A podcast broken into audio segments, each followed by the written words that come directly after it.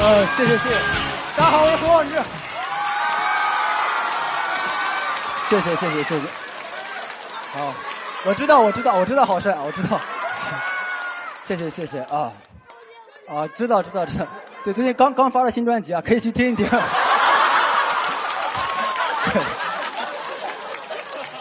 在风控的前一个月，我租了一个巨大的房子，足足七十二平。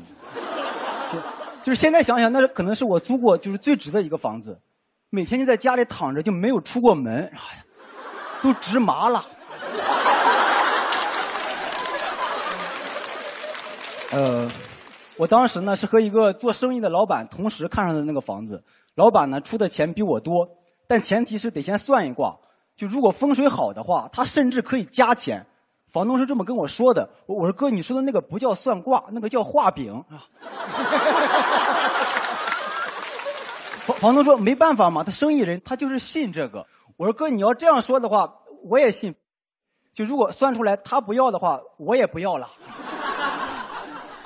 房东一琢磨，好像是这么回事就低价租给了我。然后在我签合同的时候。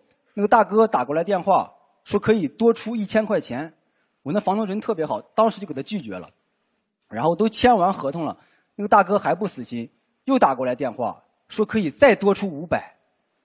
当时别说房东了，我都心动了。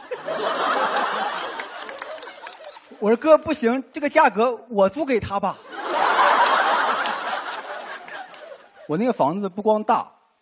而且是新装修的，就是又大又新。就我刚一搬进去，就立马邀请了一些就是贫穷的朋友去我家里玩 就带他们在我们家就是逛了一圈之后，就你听我这个用词，就逛了一圈 就以以前我们家别说逛了，翻个白眼就全看到了。我租的第一个房子真的特别的小，它小到什么程度？就你每次推门进去之后。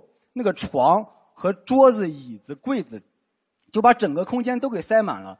我当时就感觉我住在了一套七巧板里面。有一次我给家里调整了一下布局，我进不去了，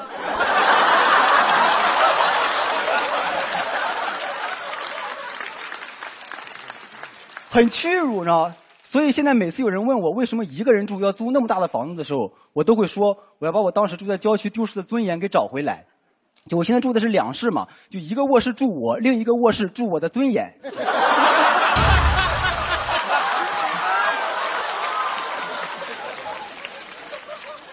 然后我朋友在我们家逛了一圈之后呢，说不行，他说你这房子刚装修的，屋里有甲醛。我刚进来一会儿，我鼻子就开始酸，我心想，让你酸的是甲醛吗？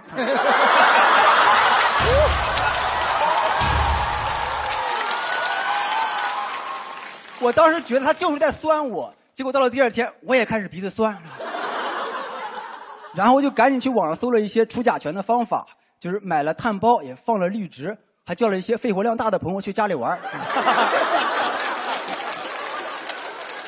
给给呼兰发微信，你叫上王建国，给你吃的干干净净的。把他们都叫来家里之后，先一人发一个健身环，先玩着。等他们玩的呼哧带喘的，再带他们参观。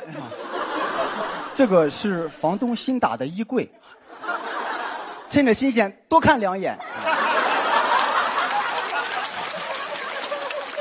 他们说：“广志，你是不是没见过衣柜呀？”我我说不一样，我这个衣柜谁看谁迷糊。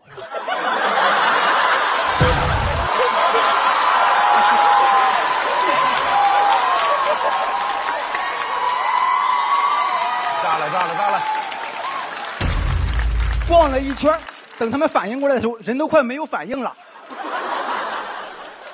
只只能眯着眼睛问：“你这屋里是不是有甲醛呀？”我我没事，就快没有了。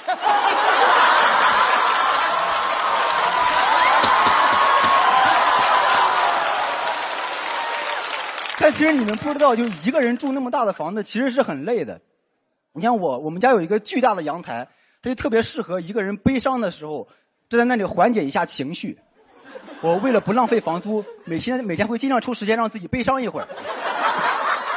有有一次憋了很久，这终于悲伤了，特别高兴，赶紧抬头冲向阳台，结果发现从卧室要到阳台有足足八米。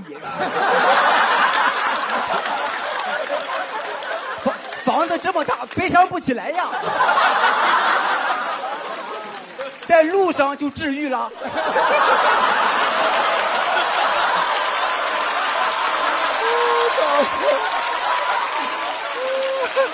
太厉害了，太好了，太厉害了。我我一直觉得我的房子很大，直到有一天我重新认识了这个房子。那天叫了好多朋友去我们家喝酒，李诞也去了。李诞进门之后第一句话：“ 广志，这房子挺小，人很热情呀。”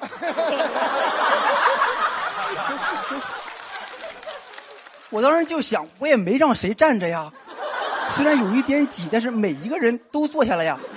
李诞说：“人是都坐下了，但是坐下之后站不起来了呀。”他说：“一个真正的 house，你叫人来喝喝酒，你得是能走动在里边，你得是能蹦能跳。”我我说：“哥，你说的那个叫 live house。”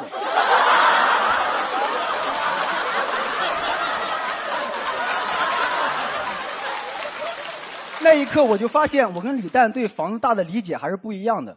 我现在可能还是那种地铁的心态啊，就比如我看着沙发上那一排我的朋友们，我就总有一个感觉，就是那个沙发挤挤还能上。